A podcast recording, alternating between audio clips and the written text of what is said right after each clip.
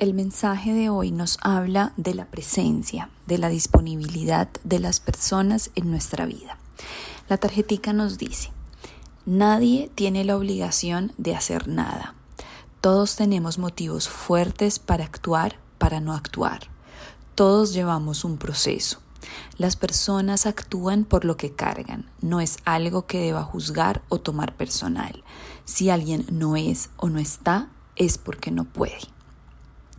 Es un mensaje tal vez pertinente en un momento en el que estemos desconcertados, desilusionados o sorprendidos por la conducta de alguna persona que queramos, de algún ser querido, de alguna persona del trabajo, de alguna persona, de alguna relación.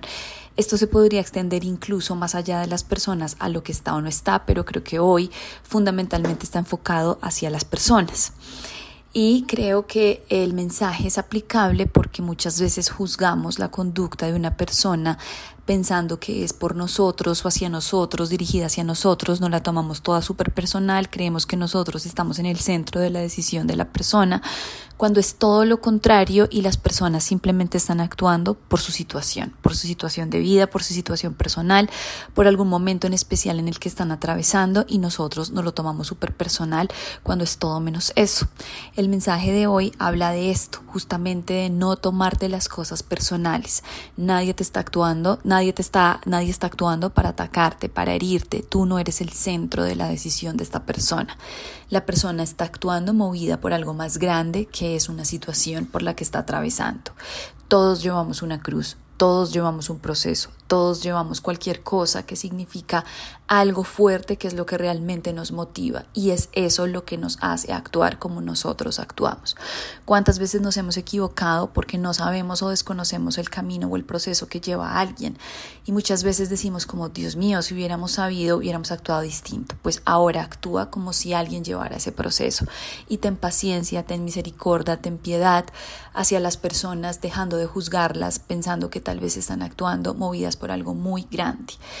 Piensa que la persona no actúa por lo que tiene, la persona no actúa por lo que tiene contigo, la persona actúa por lo que está cargando y tal vez lo que está cargando es tan fuerte que le impide moverse, que lo tiene inmovilizado o inmovilizada. El poemita nos dice, nada es realmente personal, lo que damos habla de lo que somos. Hoy no cuestiono lo que recibo, lo que recibo no depende de mí, lo que recibo habla del que da. Damos en función de lo que cargamos. Si la carga es pesada, la flexibilidad disminuye. El dar se dificulta. No juzgo por lo que recibo, no juzgo por lo que puedo dar. No juzgo por lo que recibo, no juzgo lo que puedo dar, no juzgo lo que pueden darme. Todo proceso toma su tiempo, todo proceso es perfecto. Si no puedo dar, si no puedo recibir, es porque todavía no es el momento. Respeto los tiempos, los tiempos son sagrados. Y creo que esto engloba lo que estábamos diciendo antes, incluso lo extiende hacia lo que nosotros mismos damos, hacia lo que nosotros mismos hacemos. Pero antes de pasar a nosotros para concluir la parte de los otros, quiero cerrar o quiero resaltar la frase de damos en función de lo que cargamos. Si la carga es pesada, la flexibilidad disminuye. Entonces, de nuevo, ser compasivos con el otro en función de pensar o visualizar incluso una carga física que está cargando que le impide moverse, que le, que le impide actuar. Y por ende, como que todo aquello que se ha dicho tantas veces y es tan resobado, como las personas dan es lo que tienen, o sea, realmente nunca es por ti, es por lo que hay adentro.